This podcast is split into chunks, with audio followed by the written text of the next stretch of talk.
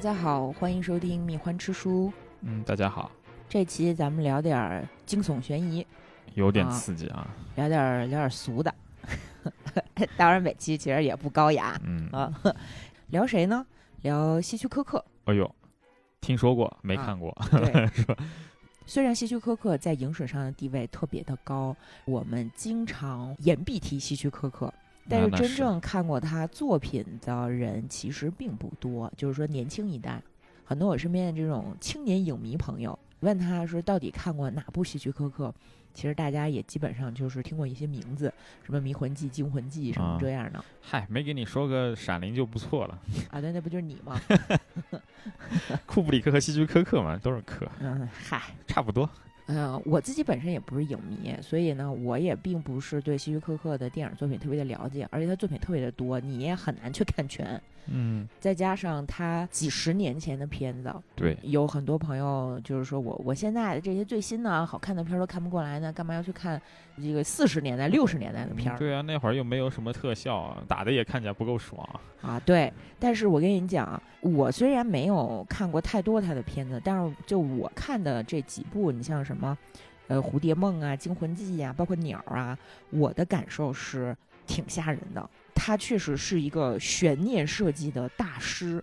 虽然他导演的手法，他的镜头语言运用的非常的娴熟，但是我感觉他真正的厉害之处其实是文学性，就是他的那个悬念是靠文学逻辑去推动的。哦，不光是影像，因为影像它确实比今天的电影手法来讲还是差一些的，但是他的那个这个故事确实是非常的精彩，而且你看完了之后还是有点回味的。今天咱们就给大家讲几个希区柯克创作的这个短篇小故事啊，电影作品自己看就行了。什么西北偏北什么？哎，对，西北偏北也是经典中的经典啊。嗯，哎，讲故事之前，我跟大家探讨一下，为什么希区柯克能把观众或者是读者牢牢的攥在手心儿里面，玩弄于股掌。啊，啊，就是他有两个特别特别著名的理论，就是哪怕你说我从来没有看过希区柯克作品，你肯定知道，嗯一，个是麦格芬，还有一个就是炸弹理论我只听说过麦格芬。啊，就是麦格芬，麦格芬，咱们喜欢看电影的朋友都知道，它指的是在电影的叙事过程当中，一个这怎么说呢，就是一个既存在又不存在的东西。就一个子虚乌有，但是对剧情有很大推动作用的东西。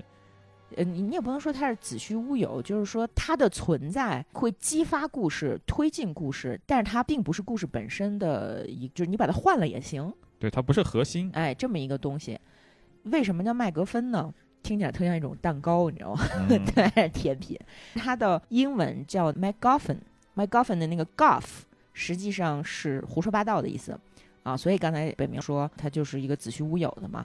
确实，一开始是从希区柯克和那个托吕弗的一个对谈里面，希区柯克他可能是自己编的这么一个小故事。啊，就是说两个人在火车上，一个人问另外一个人说：“你这个包里是什么？”然后那人告诉他说：“这是麦格芬。”什么是麦格芬？啊，嗯麦克芬就是苏格兰高地上打狮子的一种东西。苏格兰高地上没有狮子呀，哦，那它就不是麦克芬，哦，然后它就是相当于是胡扯出来的这么一个东西，但是它会激发一个故事情节，让你想知道接下来会发生什么。啊，咱们就这么抽象的讲，其实讲不太明白。我举几个例子，大家可能就知道了。比如说，《指环王》里的指环，《指环王》三部曲当中，不管是护戒小队呀，还是什么双塔骑兵啊，还是最后打败大魔王啊，嗯，这个是故事真实的情节推进。对，但是里面的这个魔戒，它就是麦格芬，就是所有人都保护他、追求他。它真的重要吗？对，它真的重要吗？你把它换成一个什么那个圣杯嗯啊，你把它换成一个什么，嗯，耶稣的袜子，都可以。啊，嗯这个这个就是麦格芬。那还有比如说像《泰坦尼克》里面的海洋之心，啊，还有什么？比如说宝莲灯，是吧？还有还还有一特重要的就是《哈利波特》和啥啥啥，每一部的书名儿其实都是《哈利波特》和麦格芬。凤凰社不算吧？嗯，凤凰社不好意思，啊 但是麦格芬不一定非得是个东西，嗯，它可以是凤凰社 OK 行吧，啊。就是你在看到这个书名的时候，你会想什么是凤凰社？嗯，凤凰社干什么了？是好的还是坏的？啊，是谁建立的？是谁破坏的？牵引着你思考，它也可以是麦格芬好吧，啊。当然，凤凰社那个里面有其他的麦格芬，就麦格芬它可以不只是一个东西，它可以是嗯好几个。而希区柯克他就是特别会使用麦格芬的大师，哦，他甚至会在故事叙述的过程当中，故事比如说三分之二的地方，麦格芬突然揭示出来是什么，他就失效了，然后剩继续推对然后剩下最后这三分之一，他会给你反转再反转。这个时候，这就叫把观众玩弄于股掌之间。啊，我举一个例子啊，这涉涉嫌剧透了啊，没看过《惊魂记》还想看的，你先别听。你比如说，我特别喜欢他的一个电影，就是大名鼎鼎的《惊魂记》，就是《Cycle》嘛。嗯，《Cycle》里面一开始是一个女职员携巨款出逃，金发的大美女。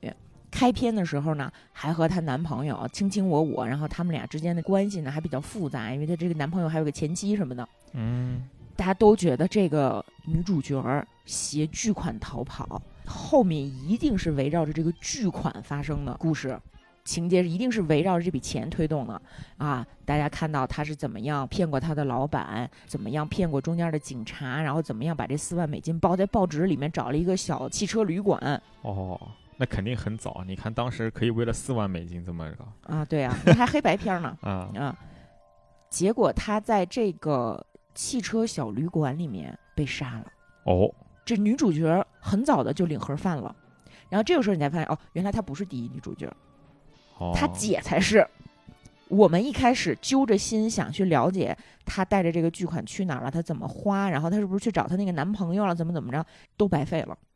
哦，接下来出场的是这个汽车旅馆里面的管理员，就是小老板儿。哎，实际上是这样，《惊魂记》是希区柯克从一个作家手里买到的版权，就是他原来有一个小说叫《惊魂记》，嗯，但是里面这个汽车旅馆的小老板呢，是一个超胖变态，你一看就特讨厌的这么一个人。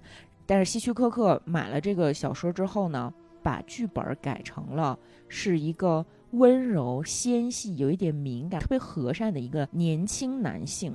来哦当这个旅馆的老板，哦，那反差就大了。最后揭示出来呢，我要不要剧透？嗯，剧呗，啊你就刚刚你就说要剧透了，那就透呗，啊多难受啊，不然。然后呢，这个年轻的小老板他遇到嗯女主角之后，被她的温柔和善良和美貌所吸引，还偷窥人家。嗯，并把他杀了。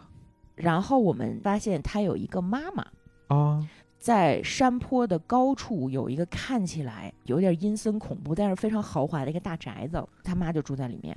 哦，这个女主角呢是冒着大雨开着一个二手车来到这个小旅馆，又饿又冷。然后这个旅店老板呢本来是想说请她一起跟我们娘俩一起吃饭，结果这个女主角在她的客房里面听到一个老太太的声音说：“正派人谁会请陌生的女孩子一起吃饭？怎么会跟一个来路不明的女的勾勾搭搭的？你个臭不要脸呢！”嗯，这个年轻人就跟他妈辩论了一番，就是说妈妈你不要这样，怎么怎么样啊什么之后呢，上来跟这个女主角道歉说，呃对不起，我妈妈她是有一点疯病，嗯、但是我们每一个人或多或少都有点疯病，希望你不要怪她。然后女主角就是很善良的安慰她，他们就一起吃了点三明治什么的，就是觉得这个女孩特别的好。然后这个女孩跟这个男孩聊天的时候，听这个男的说，嗯。我我妈妈她在我爸爸去世之后，一个人抚养我长大。后来她又因为自己的第二个情人死掉之后，精神受了刺激，疯了。嗯然后我不能离开她，我必须照顾她。然后这个女孩就有点感动了，嗯所以就想说，那我明天一早就开车回凤凰城去把这个钱还了。因为我是一时冲动，因为他之前是被那个四万美金的主人刺激到了，是一个老头儿要给自己的女儿买新婚礼物，要给她买套房。哦啊，然后这个姑娘不是跟一个男的没法跟人结婚嘛，所以她就很羡慕，头脑一热就带着钱跑了。然后她又想第二天早上回去把钱还了，没想到她洗澡的时候呢，被人杀了。哦，被人杀了之后呢，旅店的小老板儿冲进来就喊说：“妈妈不要，妈妈不要！”啊，然后看着这个尸体，惊慌失措。这个时候，观众就在想，他是要报警啊，还是要替他妈隐隐藏这个这个尸体尸体嘛？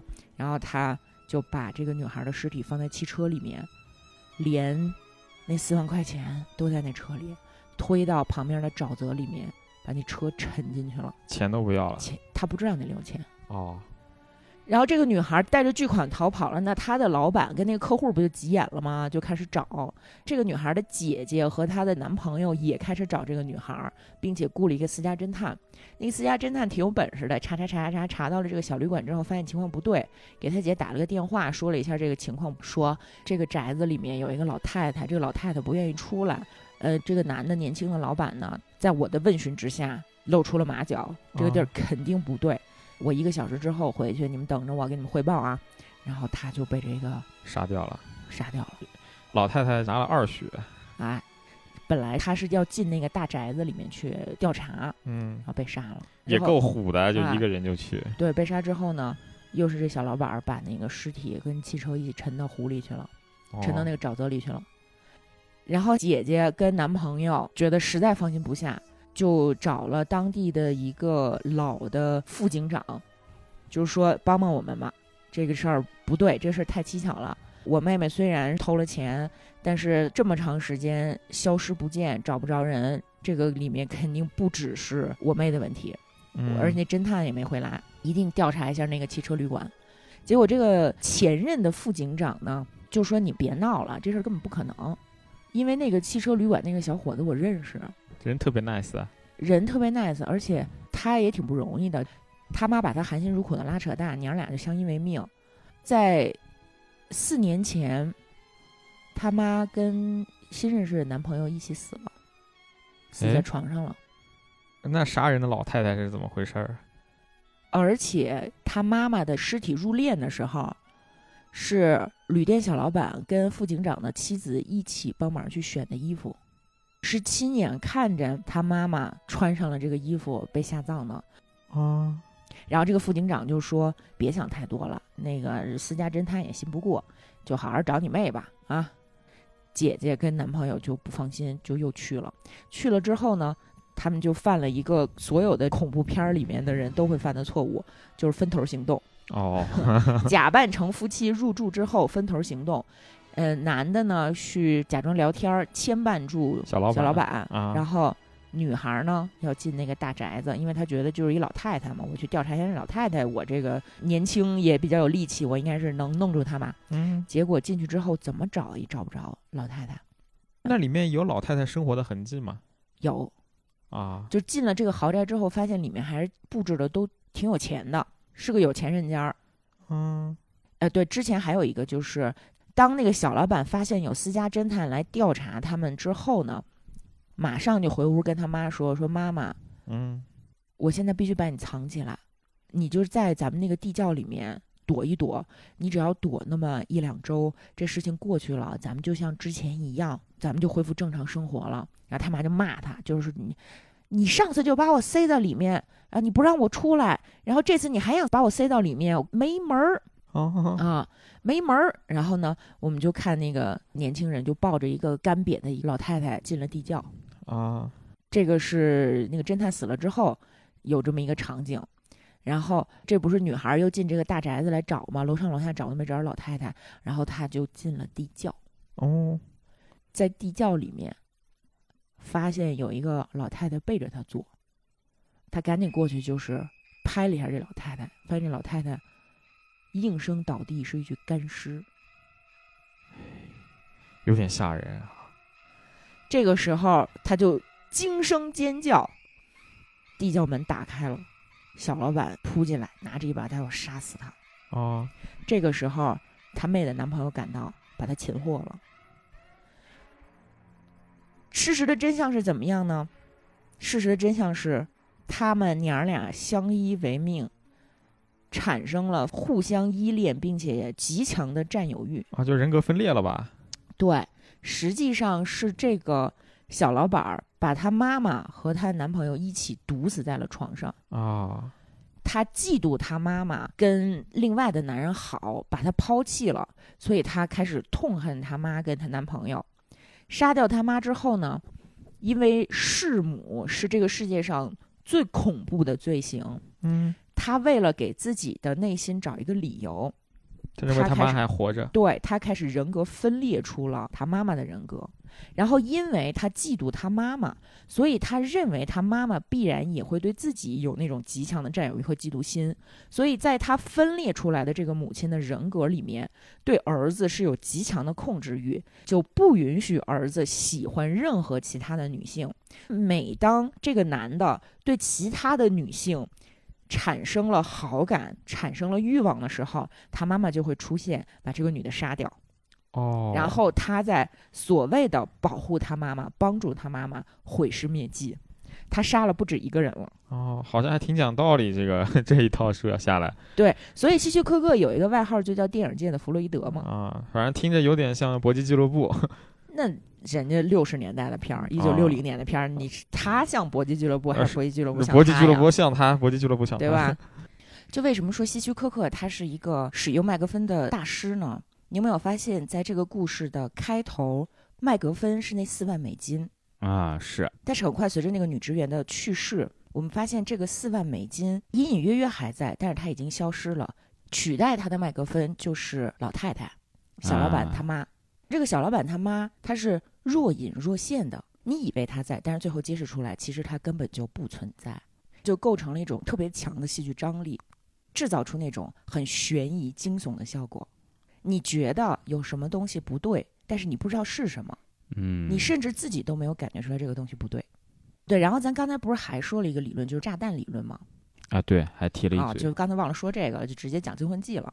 其实这个麦格芬最早的概念吧，也不是希区柯克一个人提出来的，但是这个炸弹理论呢，确实是他提炼出来的。啊，道理特别简单，就是说我们作为创作者要给读者讲一个故事，故事呢有这么几个方案，你看你选哪个好？第一个方案是有一个咖啡厅，大家很悠闲的围着一个桌子在这儿聊天儿，这个时候桌子底下突然有个炸弹炸了，嘣！哦，读者，哎呦，怎么有个炸弹？吓了一跳，是吧？但是呢，你很快就过去了，因为你期待炸完了之后发生什么。这炸弹也就是吓了你一下，最多嗯吓你一下。第二个方案是什么呢？还是这个咖啡厅，还是这张桌子，大家围在这聊天儿。他们不知道桌子底下有一个炸弹，但是你作为读者知道，嗯你现在就特别替他们揪心。底下有个炸弹，这个炸弹什么时候炸？嘣，炸了。读者就会在炸弹没炸的时候感到焦虑，这个时候就出现了悬疑。嗯这个就是所谓的炸弹理论，就是一个炸弹只有在没炸的时候它才可怕。那其实这还没完，还有第三个方案。第三个方案是什么呢？就是有这么一个咖啡厅，一个桌子，大家围着聊天儿。他们不知道有这个炸弹，但是你知道。在整个这个过程中呢，有一个人突然站起来，走出了咖啡厅，不知道跟谁说了什么，又回来了。回来之后他又坐下了，然后有一个人表现的特别紧张，但是他什么也没说。啊，你会就会想去揣测，对，这个时候你就想知道，哟，我知道这底下有炸弹，里面的人他们到底知不知道有炸弹？嗯还有第四个方案是什么呢？就是我知道这个桌子下面有炸弹，然后我知道围着桌子的这一群人里面有一个人知道有炸弹，但是他没说。嗯，你看，围绕这个炸弹，我们有这么几个方案，你觉得哪个方案最有悬疑？哪个方案最适合你继续要讲的这个故事？这个就是写作技巧。嗯，你这个有意思，对？吧？仔细去看，几乎所有优秀的会制造悬疑的电影，情节紧凑的故事，大多会有这么两个技巧：麦克芬嗯和炸弹理论。如果咱们有朋友想要搞创作，你就可以借鉴，可以借鉴那希区柯克确实是祖师爷了啊，啊。其实他也不是首先使用这两个技巧的人，这两个技巧本身在我们人类原始的很多神话故事里面就有出现，只不嗯过是他进行了提炼和广泛的应用。是不是关键还用在影视化作品里面了？对，加上电影儿、影像对这个气氛渲染的加强啊啊，这就成就了一代大师。是你看麦格芬在那希腊神话里面体现的特别突出，金羊毛。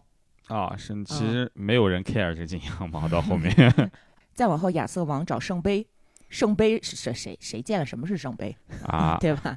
大家还是看狗血故事，对呀、看王后搞破鞋的故事嘛。就绿不绿的故事对，嗯。接下来，咱们给大家讲一个希区柯克创作的短篇小说，就嗯很好的运用了炸弹理论，哦，好吧？啊，讲故事啊。讲一个什么故事呢？讲一个叫倒计时的短篇故事。其实它有一点科幻色彩啊。嗯故事发生的场景是在一个火箭发射中心，啊，人类马上就要把一个大火箭发到天上，然后这个飞船就要去火星了。这是人类第一次要送人去火星，就选了一个特别优秀的宇航员。哎，这个优秀的宇航员呢，又高大又帅气又聪明啊，还参加过奥运会，而且日常的爱好是什么呢？徒手猎熊。设定不对，这个宇航员应该身材矮小才行，因为是体 重重一斤就是燃料架空燃料就要多很多。不是，但是你如果身材矮小，身体素质不行，不是也白瞎吗？就是说他身体素质特别的好，嗯，而且他还会用拉丁文写剧本啊，就是一个特别完美的这么一个人，就是从身从身体到头脑都特别的完美。嗯但这是一个浪子，一直以来都是一个特别吸引女性的这么一个人，尤其他现在又是一个宇航员，去了那个地方说不定都回不来了。他得了，哎，对他走的是一个浪漫极致的冒险之旅嘛。嗯，对吧？那这个做了很长时间的准备，大家马上就要进入到火箭发射的这个阶段了。嗯，然后在这个地方呢，成千上万的人驱车赶来，铁丝网外的这个沙漠上挤满了人，各种小贩走来走去，兜售各种纪念品，然后大家都围着就就是等待欢呼，等待升空那一刻嘛。嗯，铁丝网内呢，这个气氛相对就平静一些，但是也很紧张。各种社会名流、新闻记者、科学家、政治家，还有一些王室成员嗯，啊，都安安静静的坐在自己的位置上，生怕说我喘气儿的声大了，打扰到那些科学家和技术人员。嗯，这个时候离火箭升空还有一个小时，大家都盯着这个火箭，在太阳的照射之下，这个火箭啊，都产生了一种微微在发抖的那种感觉，就大家觉得随时要升空。啊，这个时候，这个项目的总负责人叫法库尔，他特别的紧张，他就想象说有没有什么可能发生的意外，因为这是我们第一次要送人去火星，嗯，涉及到十几个国家的科学家的合作，大家各说各的语言，就很容易出错。如果有人想要搞破坏的话呢，其实也比较的容易嗯，啊。他就很担心有人来中间捣鬼。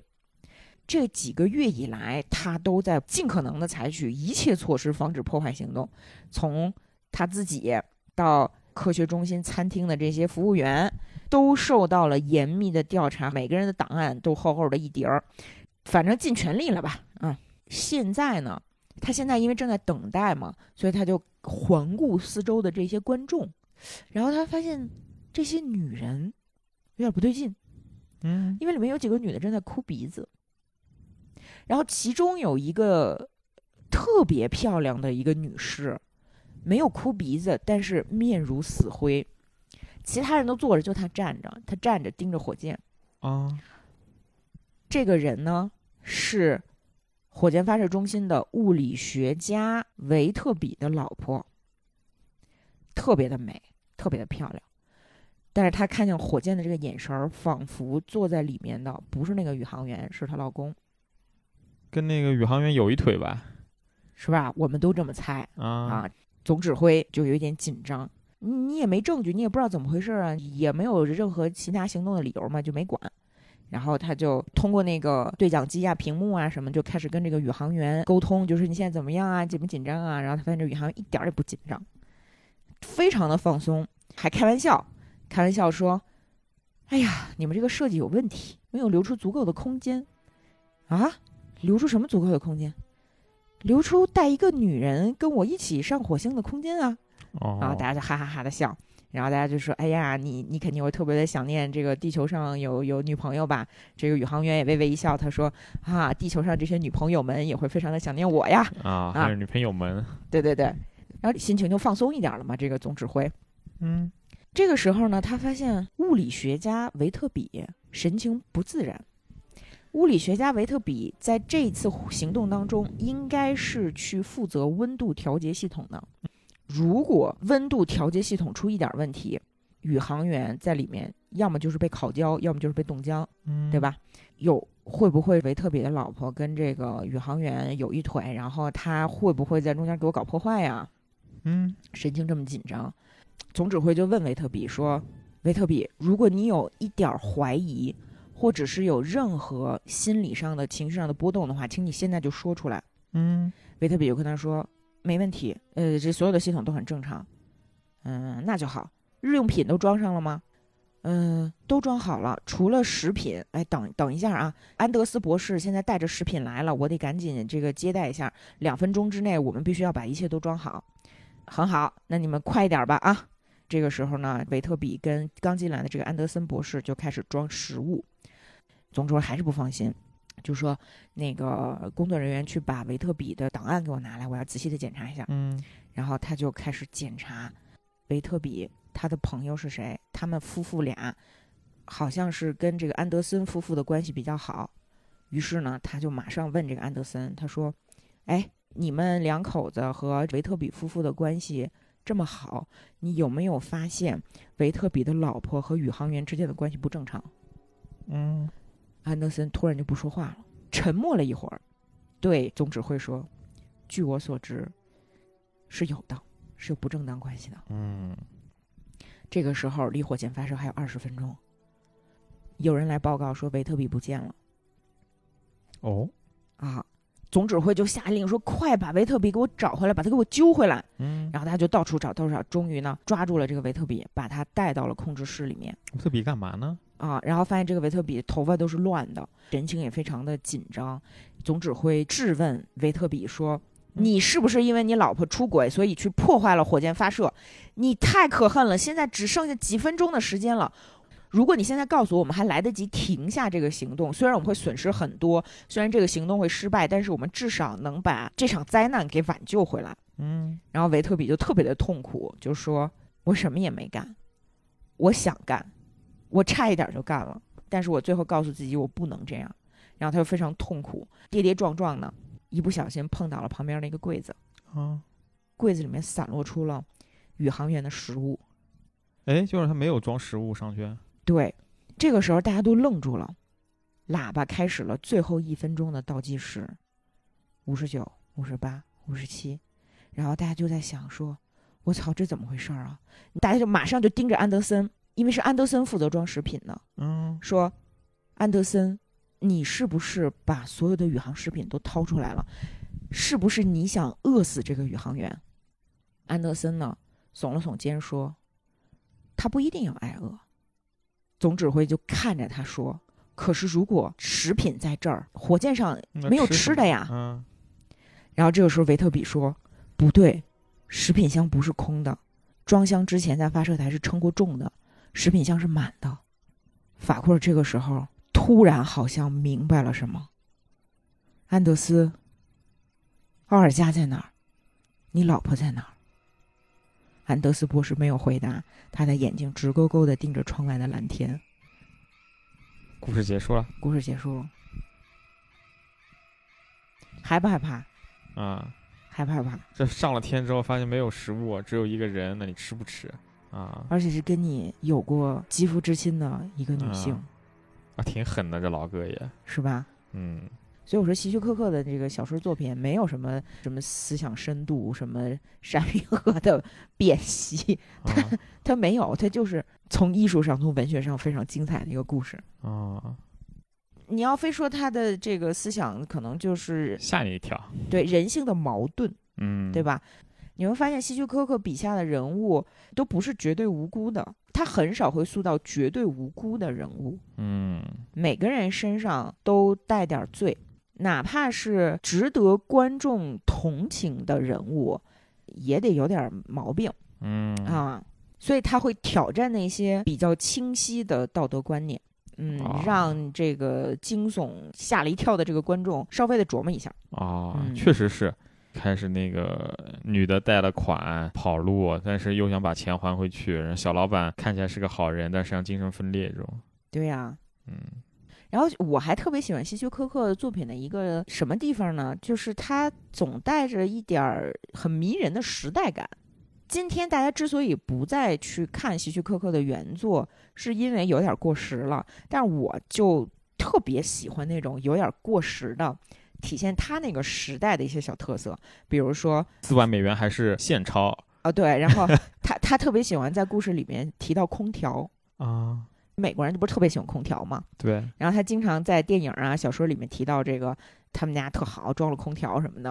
然后就每看到这种小细节，我就特开心。啊，他还曾经写过一个故事，通过电视机到底是黑白的还是彩电的来判案啊，来揭示了谜底。今天你还什么彩电是黑白的还是判？这这新一代人估计都没有见过什么黑白电视。就是啊，他还特别会写那种两性，尤其是婚姻当中的很纠结的情感，呃，出轨呀、背叛呢，嗯，呃，或者是互相嫌弃呀，就这种夫妻之间的纠结的情感哦，啊，但是都不会深入的写，他就是当成一个背景，很能体现贪婪呐、什么这个欲望啊之类的。然后我们我们接下来讲一个两口子之间的小故事，这啊小故事挺有意思的。吓人吗？不吓人，这不是一啊个吓人的小故事，讽刺也非常的讽刺啊。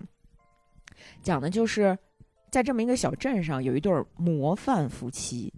这个故事是这样的：开篇呢，他说，嗯约翰·约翰逊知道他必须杀死自己的妻子玛丽，这么做他也很无奈，但是他必须为自己的妻子考虑，这是他唯一能做的事情。哎，上来就给你制造个悬念。对，但这悬念其实也没有多出乎意料，就是说没有正当理由，我不能跟我老婆离婚。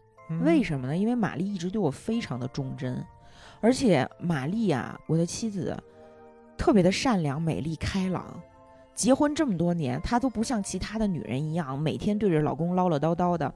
而且我老婆还打得一手好桥牌，哦做得一手好菜，我们镇上没有一个人说她不好，都知道我们两个那是虐狗狂人。我们俩在一起，那别人羡慕的都不行了。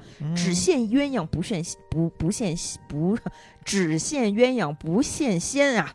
可惜啊，非常遗憾，我不得不杀掉他，因为我有外遇了。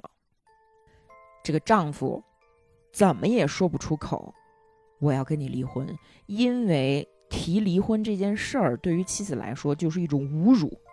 嗯结婚二十多年了，在两个月前的结婚纪念日上，我们俩还互相说呢，说哎呦，咱们的这个婚姻是世界上最幸福的婚姻。两个月后，你就突然说不行啊，我其实早就有一个情人。那你这不是啪啪的打你老婆脸吗？嗯而且玛丽没有了我，她的生活将失去一切意义。虽然玛丽开了一个小家具店，生意非常的好，嗯但她并不是一个以事业为主的女性啊，她纯粹是为了消遣才开那个店。我不在的时候，她能有一个东西消磨时间。嗯虽然玛丽很有经济头脑，但是开这个店呢，她也没太用心，店里总是乱七八糟的。所以呢，其实这个妻子的生活一切重心还是在丈夫身上。嗯，至少丈夫这么自己以为吧。哎，如果我和玛丽离婚，就没有人带她去听音乐会，也没有人带她玩桥牌了，她的那些聚会、party 什么的，也没有朋友会邀请她了。她会一个人独自生活，像老处女或寡妇一样过着悲惨的生活。我怎么能侮辱她？怎么能允许她过如此悲惨的生活呢？我应该给她一个更好的结局。有点王尔德那意思了。哎呀，要是我没有遇见这个瑞迪斯就好了呀！嗯要是我没有遇到我的这个心爱的情人，我跟我老婆多么的幸福。但是呢，我一点儿也不后悔遇到瑞迪斯，因为这是我的真爱。我们俩就见过几次面，我就觉得我必须跟他结婚。瑞迪斯在等我，在等着我呀！我现在必须下手了。唉，怎么办呢？用什么办法才能杀死我老婆呢？诶，他那个商店不是各种乱七八糟的，什么石头雕像啊，什么吊灯啊、壁炉啊，什么都是摇摇欲坠的吗？嗯我要不就安排一次意外事故吧，我就让我老婆在这个商店里面被雕像给砸死，伪造成一个意外，嗯这不是是问题就解决了吗？皆大欢喜啊，就这么做吧。每天啊，在美国都有上千人死掉，为什么我亲爱的玛丽不是其中之一呢？为什么他不能自己死去呢？太可怜了。嗯，但是这个约翰不知道的是，玛丽也想弄死他。也坠入了情网。啊啊，情况和约翰一样，她一直认为自己深爱着丈夫，并且丈夫深爱着自己。但直到有一天，肯尼斯来到她店里，想买一个莫扎特的半身像，她才发现自己是多么的天真。肯尼斯是一个著名的室内设计师，他们两个很有共同话题，产生了灵魂上的共鸣。嗯他们俩还在这个小商店的后门小房间里经常幽会，嗯有的时候甚至会忘掉这个店还开着。有一些长舌妇的别人家的太太来买东西，就喊：“约翰逊太太在吗？”才意识到说：“哇塞，来人了！”然后衣冠不整的，头发凌乱，面部潮红的出去接待什么的，就想说：“完了，这事儿可能要被戳穿了。”啊，那我不能让我的丈夫知道他被戴绿帽子呀，这对他是多大的侮辱啊！而且我现在也无法忍受跟我的这个情人，我们俩偷偷摸摸的，对我的情人也是一种侮辱。嗯每天都有成千上万的人死去，为什么我老公不能自己死掉呢？如果他死了，一切就好办了呀。我也不能提离婚，因为我老公活着就是为了我，他的存在就是给我快乐。除了我们认识的一些结过婚的夫妇之外，我老公都没朋友。如果我离了婚之后，约翰将过着孤独可怜的生活，他怎么度过余生啊？他将成为一个怪人。嗯朋友们呢也不太会邀请他去参加 party 了，旁边的人也都会议论他，他还不如死了呢，是不是？所以我决定给他安排一场心脏病。哦，嗯，哎，我们就就简短截说吧。这天晚上，老公回到家，非常温柔的又给老婆送花儿啊，又亲吻她呀，然后两个人又一起吃了一顿美美的晚餐呐、特别的幸福。然后俩人手拉着手，呃深情的对视，说：“哎，亲爱的，我真是太爱你了。嗯然后太爱你，没有你我怎么办呢？”然后呢，吃完饭之后又喝了咖啡，谁也没有表现出任何的不自然。嗯，都是这个演员，哎，这个时候呢，玛丽就说：“哎呦，突然想起来我店里有点事儿，嗯、你你那个在家啊，不用管我，你就自己睡吧。然后我去店里，我这个把账结了，我就回来。”然后他就匆匆的跑到了自己的那个店里面。约翰一看机会来了，嗯，尾他就随，哎，他就尾随着玛丽到了玛丽的店，发现玛丽正坐在那个小桌子上，正抄抄写写。她的头上高处就有那么一个石膏像，嗯然后他就悄悄地走进去，玛丽一点都没发现，他就这么使劲一推，把这柜子推倒了，石膏像梆就砸在玛丽头上，玛丽当场就死了。啊，然后他回家以后没多久心脏病并发，然后咖啡里面对，玛丽给他下了安眠药。啊，玛丽和约翰的朋友一致认为，这场双重悲剧是这样发生的：那天晚上，妻子在危机四伏的商店里不小心被砸到头，约翰赶到发现玛丽死了，伤心过度。他觉得没有玛丽，自己也没有办法活了。啊，于是，在极度绝望的情况下，在咖啡里放了大量的安眠药，自杀殉情了。哦，所有人都认为，世界上最恩爱的夫妻非他俩莫属。在这个虚伪与谎言流行的世界上，还有什么能比他们真挚的爱情更动人呢？从那以后，小镇上的人只要想起玛丽和约翰，嗯 都会感动不已。这确实挺王尔德的，跟你说。哎，我想的是给他应该换个名字，叫皆大欢喜。哎，是吧？这两个人哈，嗯，谁也别以为自己是个小机灵鬼儿嗯啊，自作孽不可活。嗯 说到这儿，我又想起一个故事，也是呃老公老婆的故事。嗯嗯、故事的叙事啊，非常的巧妙。一上来，先是一场车祸，开车的这个男司机呢，突然醒过来了，嗯他发现自己躺在医院里，带着呼吸机，他就一回想说：“哦，原来我刚才出了车祸，我刚才竟然出了车祸。”这个时候，耳边响起了一个虚弱的声音：“Jack，我跟你说了多少次开车要小心，你就是不小心。我跟你说了多少次你的车的刹车片要检修，你就是不检修。我说什么你都不行，叭叭叭叭叭叭叨叨。”然后这个时候，床上躺的这个男司机万念俱灰，为什么呢？因为他旁边的这个声音就是他妻子的声音，而他妻子呢，就是这家医院里面的一个病人。而且他妻子得的是一种慢性疾病，啊，必须要靠呼吸机维持。那个时候呼吸机啊，各种什么的就特别的贵。他呢，必须要每天花一百美元供着他老婆，在这个非常昂贵的病房这个单间里面维持他的生命。啊，他呢就觉得 太这钱太多了，而且我老婆从来没有给过我幸福。我从跟他结婚开始，他就是一个奢侈、浪费、没完没了的花我的钱啊。其实我挣的还挺多的，但是我的所有钱都被他挥霍掉的这么一个女人，她也不关心我，也不爱我，然后只知道跟别人打麻将。他就去问医生，他说：“医生，我出于对我老婆的关心，能停了吗？啊，是不是，我出于我对我老婆的关心，我想问问你，就是她的这个呼吸机会不会出什么问题嗯，啊？就是你们这个机器到底可不可靠？就是万一要是坏了呢？万一要停电了呢？万一要是护士操作不对呢？然后这医生就安慰他说：“哎呀，你放心吧，不会的，没事儿的。我们这有层层的保险，然后第一步、第二步怎么着，反正都能保证他生存下去。”嗯会计丈夫呢还是不死心，就问说：“那个如果停电，你们这个到底能维持多久？因为我是做会计的，我对数字很敏感，我必须较真儿。你快告诉我。”医生觉得很奇怪，但是也没办法，就告诉他说：“嗯，能维持半个小时到四十分钟吧。啊，你你放心啊，肯定没问题。”医生就走了。这个时候，他就开始酝酿一个计划。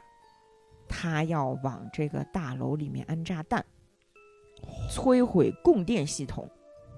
只要把全楼的供电系统都摧毁，啊，那么他老婆就救不回来了。虽然与此同时会让很多无辜的人跟我老婆一起死，但是没嗯办法，因为我老婆不死，我就永远不可能有幸福的生活。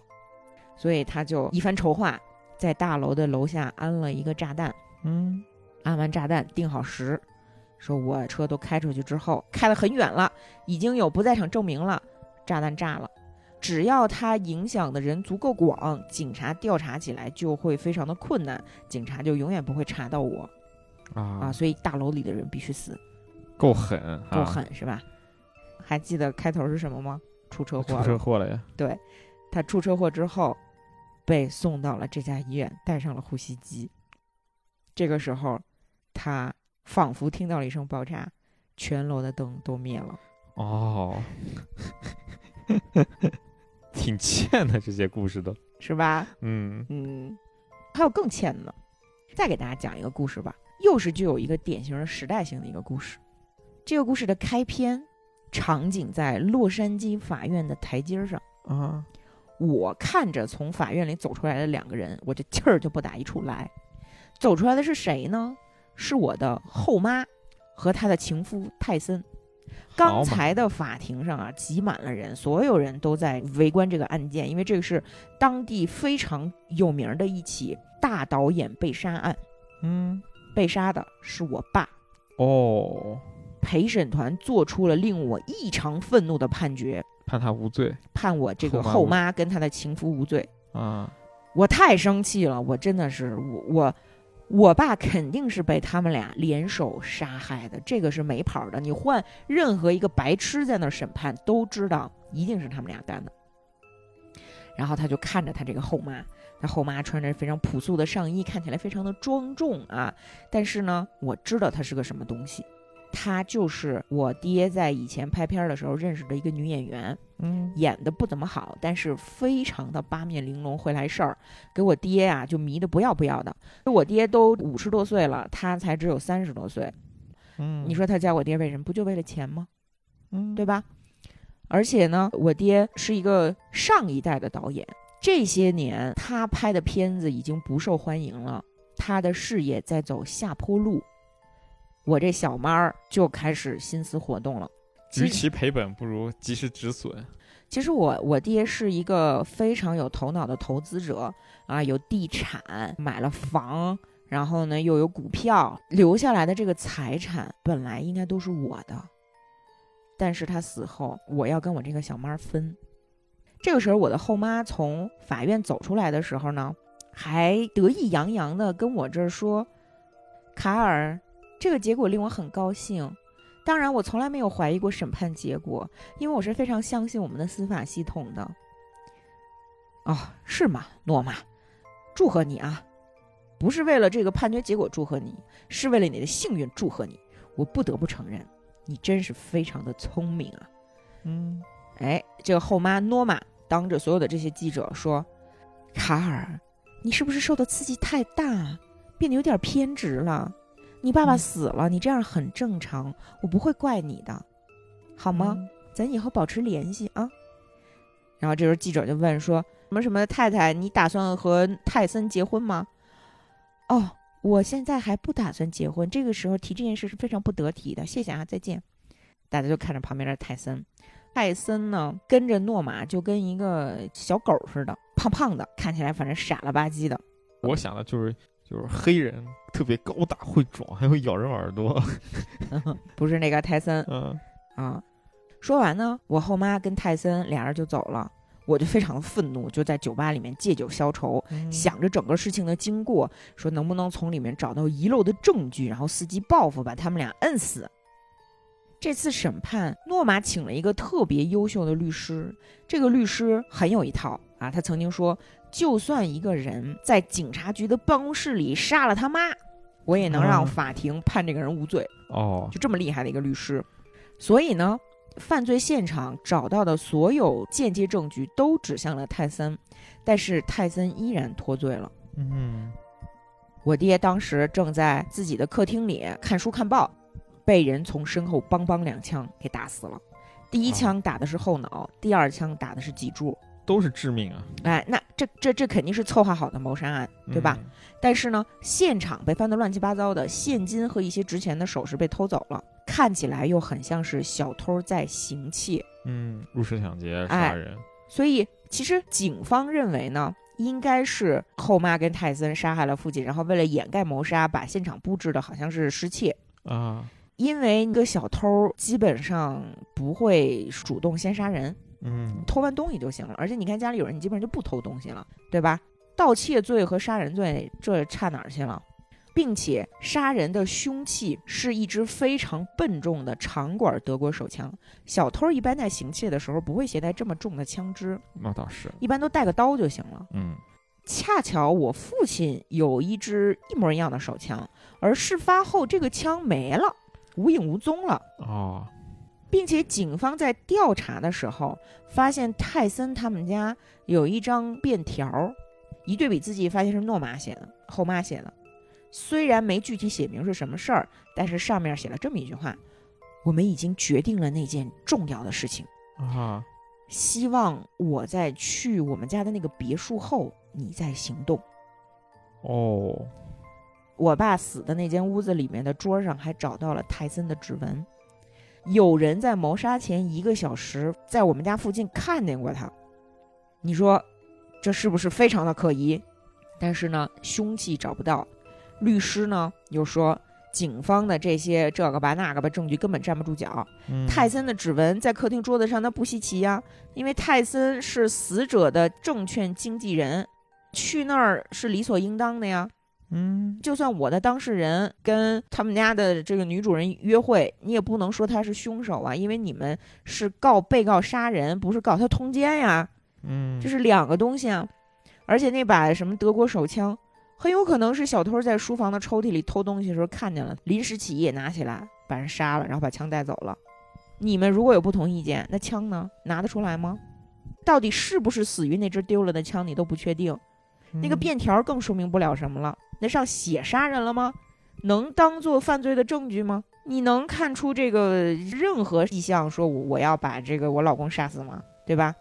反倒是死者本人有很严重的疑心病，他为了监视这个小老婆，曾经雇佣过侦探，而且诺玛后来知道了这件事儿，感到非常的害怕，所以会在她丈夫回家的时候主动提出去他们家的别墅度假。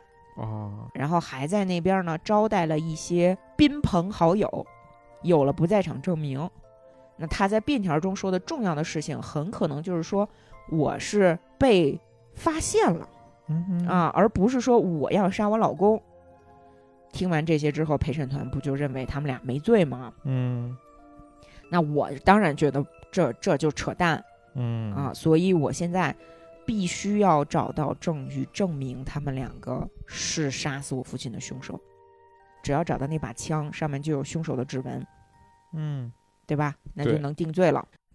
有一天呢，我又回到我爸跟我后妈住的这个房子里面，想去找这把枪。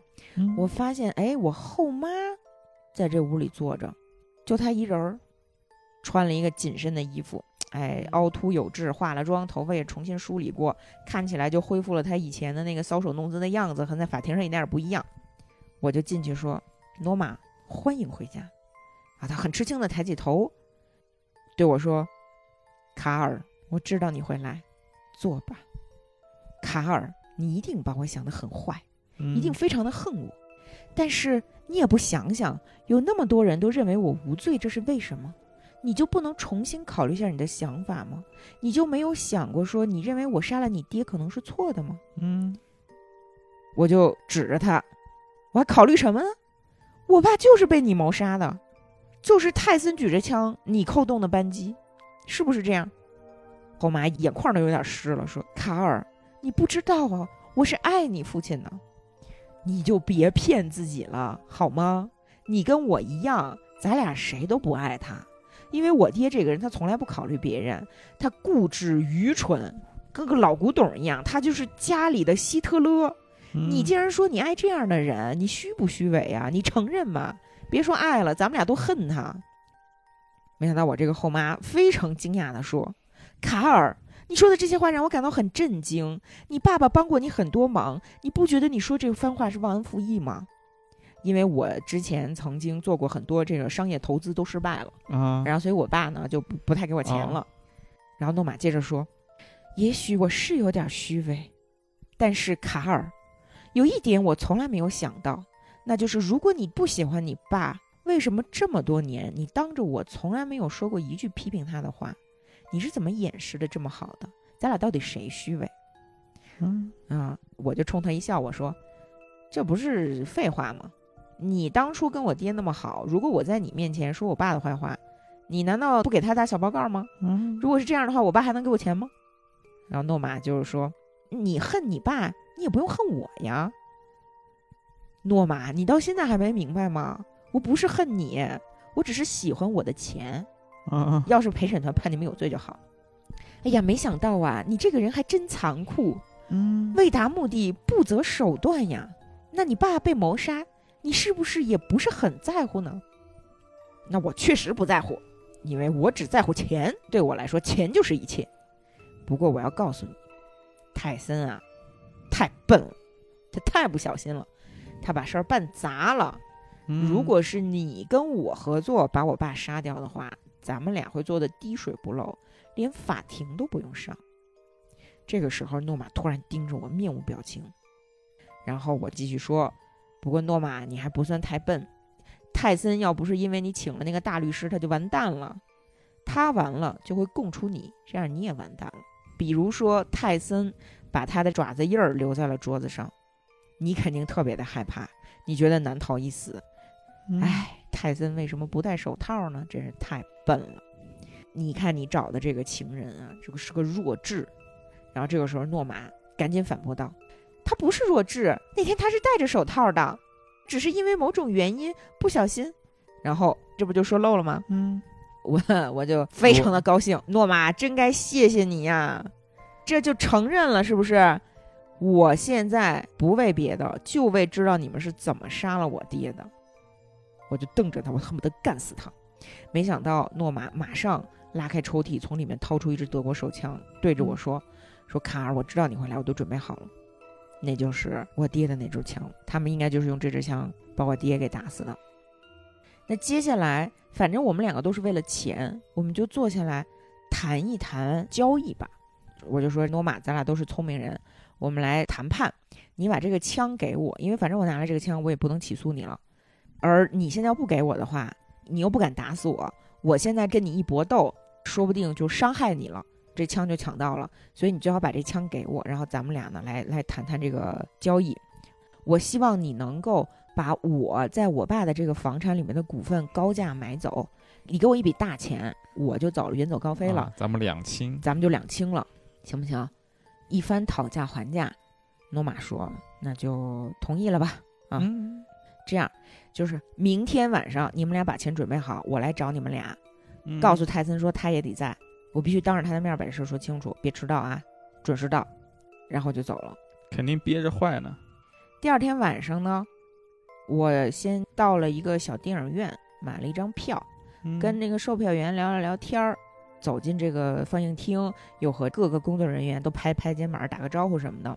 因为我爸是导演嘛，所以他们也都认识我，我就进去了。啊，然后找小路溜出去来对，然后我就从那个应急通道就出来了。啊，出来之后呢，又来到了我爸他们家，看到诺玛跟泰森都坐在那儿坐好了，然后我拿出这个股权出让书，签了字，嗯作为证人，泰森也签了字，然后诺玛递给我一个手提包，里面装满了钱，我也没点这数对不对，又把什么证券呐、然后说统计单据啊，都大概看了一下，都装好了。嗯接着我对他们说，作为对你们辛勤劳动的回报，现在我要给你们来一样东西。掏出了那把枪，我说：“诺玛，你现在一定很想要这把枪吗？现在这个枪我还给你。”然后我调转枪口，扣动扳机，朝着迷人的侯马开了三枪。嗯他被子弹打中，倒在了地上。紧接着，我把枪口对准了泰森，泰森就哭着说：“你让我干什么都行，求求你别杀我。”我就说：“泰森，你别慌，诺玛才是杀害我父亲的真凶，他只是利用你，你只是工具，对不对？”“对对对对对，我知道他一直利用我，但是我无法抗拒他，我都不知道我自己在干什么。”啊，好，现在我给你一次活命的机会，泰森，你写一张便条，上面写。我泰森和诺玛杀了谁谁谁，我认罪。你写完这个便条，我给你这十万块钱，就刚才诺玛给我这笔钱，我给你，你就跑吧。只要警察抓不住你，就有一次生存的机会，好不好？泰森就特别的高兴，把这个便条就写好了这。不是傻吗？对，然后我对着他太阳穴，梆就一枪，我就打死他了。接着我把手枪擦干净，塞到泰森塞手里。塞到了他的右手里。嗯拿着这笔钱的这个提包，迅速的回了电影院，偷偷的溜进去。电影放完了之后呢，我又出去和这些工作人员小聊了一会儿，谈了一下对电影的看法，聊了一下我父亲的死，大家还劝我不要伤心，嗯然后我就回家了，沉浸在胜利的喜悦当中，特别的开心。嗯，就这么好几天过去了，警官突然给我打了一个电话，对我说：“你错了，卡尔。”什么意思？我不明白是什么意思，警官。嗯我想，我想事情不会败露了吧？然后手脚开始冰冷。嗯警官说：“你之前跟我说你爸房间里没有发现重要证据，你错了。这个房间里有证据。如果当时咱们找到这个证据的话，陪审团一定判他俩有罪。不过现在他俩都死了，就已经不重要了啊。嗯卡尔啊，我认为你对这个证据一定非常的感兴趣。啊，是什么证据啊？嗯，你自己亲自来一趟嘛，电话里说也不方便，好吗？就有有空的话，你自己过来一下，行吧？那我就过去了。我到了之后呢，我发现这个警官都特别的开心啊，每个人都是一副乐不可支的样子。他们把我带到了一间审讯室，屋子里呢摆了几张椅子，窗帘都是拉起来的，桌上放了一个黑色的箱子。这个时候，警官就开始问我一些关于我父亲的问题，比如说，嗯，他是怎么样当上摄影师、导演、制片人的呀？你爸非常嫉妒你这个后妈，你知不知道呀？他一直在调查你后妈，你知不知道呀？他说我都知道，我都知道。那这怎么了呢？嗯，我实话告诉你吧，你爸被杀的过程实际上已经被拍下来了。从客厅的墙上，我们警方昨天挖出一颗子弹。挖墙的时候，发现里面藏着一些摄影机，被藏得很巧妙。你爸为了买这一套设备，肯定花了不少钱。啊因为什么？因为它是声控的，房间里只要有一定分贝的声音，它就会自动启动进入工作状态。嗯三分钟没声音就自动关。这个摄影机是为了监视他老婆有没有搞外遇的。房间里被他到处都安装了这个声控摄像机，而且都是联机的。如果一个摄影机的焦点用完了，另一个摄影机就继续工作，一台接着一台。那天他刚从欧洲回来，还没来得及关掉这个摄影机，他就被枪杀了。啊，那就是主角杀人也被拍下来了呗。对，所以接下来我们就把胶卷儿放给卡尔看吧。啊，这个故事就到这儿结束了。本质上和他那个炸了医院机的那个 的呼吸机本质上一样的，就你也不是什么好东西。螳螂捕蝉，黄雀在后。嗯希区柯克经常有打圈转的这种杀人案嗯啊，就是你以为你自己特聪明，最后就聪明反被聪明误。嗯。其实这个和他的一个经典的电影作品叫《电话谋杀案》里面的一段对白是完全契合的。嗯。就是那个对白里面，两个人物在这说有没有可能犯下完美谋杀案，嗯。然后就说不可能，因为任何精密的计算当中，人的因素都是不可控的，嗯。所以那些环环相扣、特别完美的谋杀案是不可能的。对，嗯，当然这都是一些挺现实的、特别生活化的场景，对吧？而且就像我说的，它具有一定的那种很迷人的时代性，因为今天无非就是你家里装个监控嘛，监控忘了关了，对吧？但是在那个时候，没有监控、没有这种数码影像的时候呢，就是在墙里面安一个声控摄像机，还胶卷儿，这个卷儿卷完了，那边再接着录。其实有点机械降神了，在放在他那个年代。啊，对对对，可是他又确实是可行的，嗯你不会觉得特别夸张。但是有一个故事，他就讲的挺夸张的了，嗯接近于童话。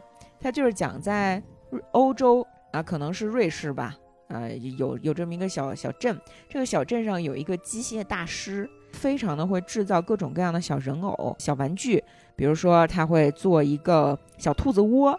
一到点儿呢，这小兔子嘣儿就蹦出来，然后还什么挠痒痒啊，是梳梳耳朵呀，吃点草啊，然后再嘣儿回去。嗯，所有人看了他做的什么小玩偶，都觉得太好了，做的太棒了，就是很难想象这是人力所致。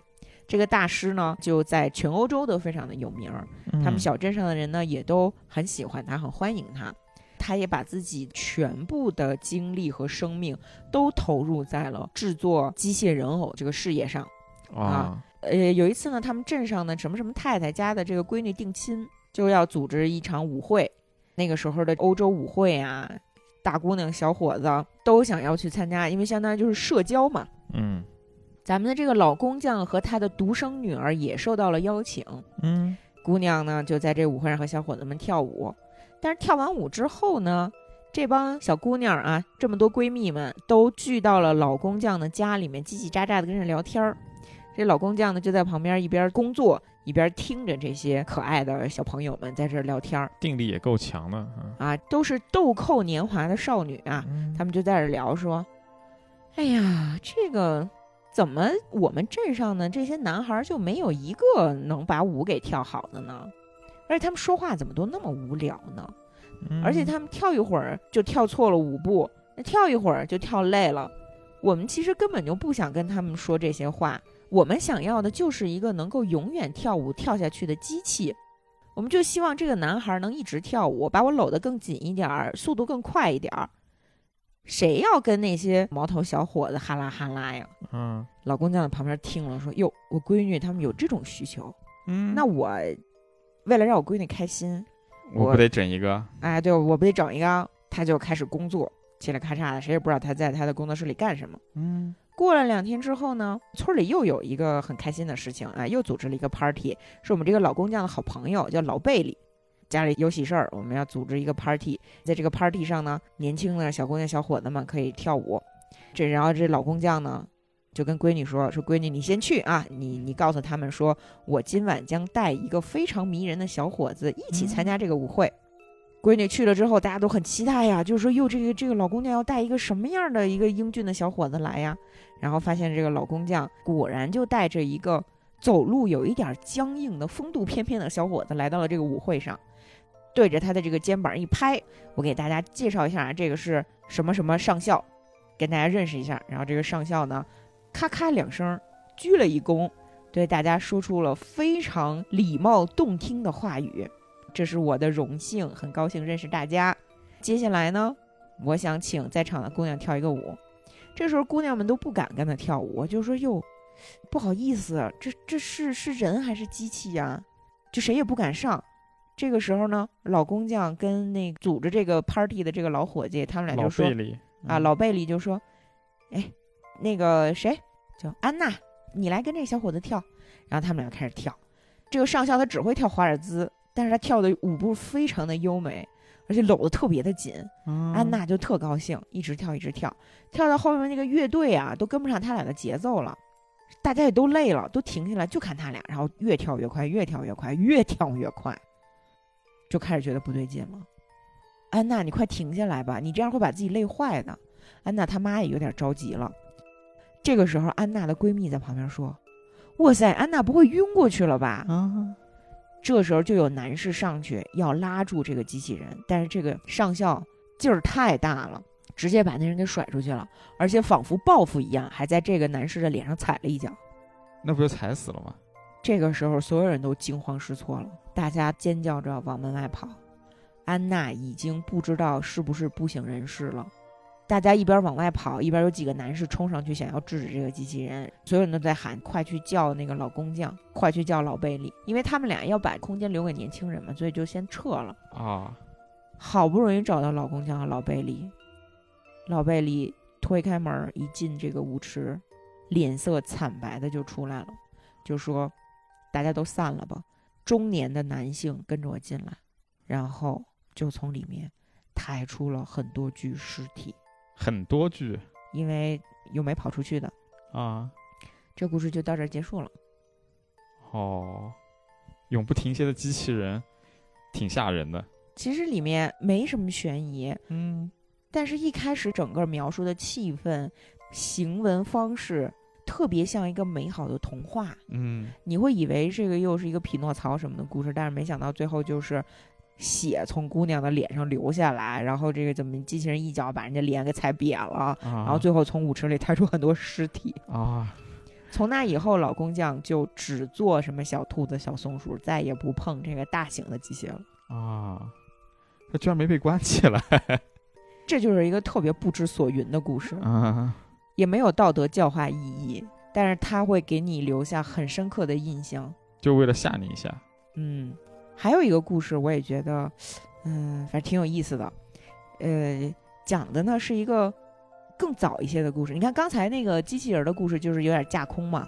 对，安徒生时代差不多。那接下来给大家讲的这个故事呢，也是一个有点架空的，但是我们大概可以认为是早期殖民时代啊，啊早期殖民时代，白人和黑人之间的身份地位差很多，贩卖黑奴的那个时代。哦，在一个叫做福福提的岛上，有白人，有黑人，还有一些亚裔的混血。南美洲的这么一个小岛上，大家在这儿过着一些这个无法无天、没羞没臊的生活，啊，做一点贸易，什么水手船员呀，什么妓女呀，什么这都有。岛上呢有一个酒鬼，他的名字叫帕内特。这个人啊嗜酒如命，其貌不扬，长着一部那种红色的络腮胡子，而且一无所有，除了他身上穿的衣服，什么也没有。在这个只有与众不同才能交到朋友的时代，这么一个一无所有的老醉鬼，嗯他竟然交到了一个朋友。哦，这个朋友叫卡莱卡，是商船上做苦力的。他是一个群岛上的土著，土著黑人，被骗到了福福提岛上来干苦力哦啊。因为这个时候白人和土著之间的力量很悬殊，那白人又是很臭不要脸，就欺负人家嘛。嗯，这个叫卡莱卡的土著呢，对帕内特特别的好，也不求回报，很照顾他。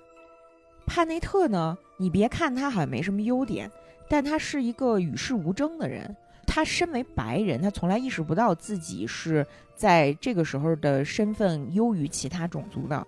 除了一个卖他劣质糖果的这么一个混血之外，只骂过自己，就是他从来不欺负别人。哦，好酒鬼，但是他真是没有什么优点啊，也不会笑，也不会跳舞，连要饭都不会，活像泡在酒精里的一堆湿乎乎的肉。卡莱卡就非得跟这个帕雷特好。嗯，怕不是有什么目的？这个卡莱卡他来自于一个食人部落，哦呦，嗯，有吃人的风俗，甚至还会把尸体腌起来留着以后用。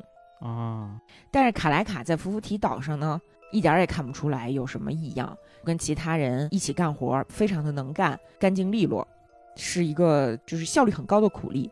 而且啊他日常还会在礁湖里面去挖珍珠，挖出来之后交给帕内特，帕内特呢就靠这些珍珠维持自己的生命，哦吼，特别好吧？嗯嗯，之前不是说有一个给帕内特卖劣质糖果的这么一个混血儿吗？对，那个混血儿呢，总是跟这个卡莱卡说：“你别把珍珠给他，你卖给我，我能给你更多的钱。”但是卡莱卡就瞪着他，眼睛像鲨鱼一样闪着光，这个混血儿就害怕了。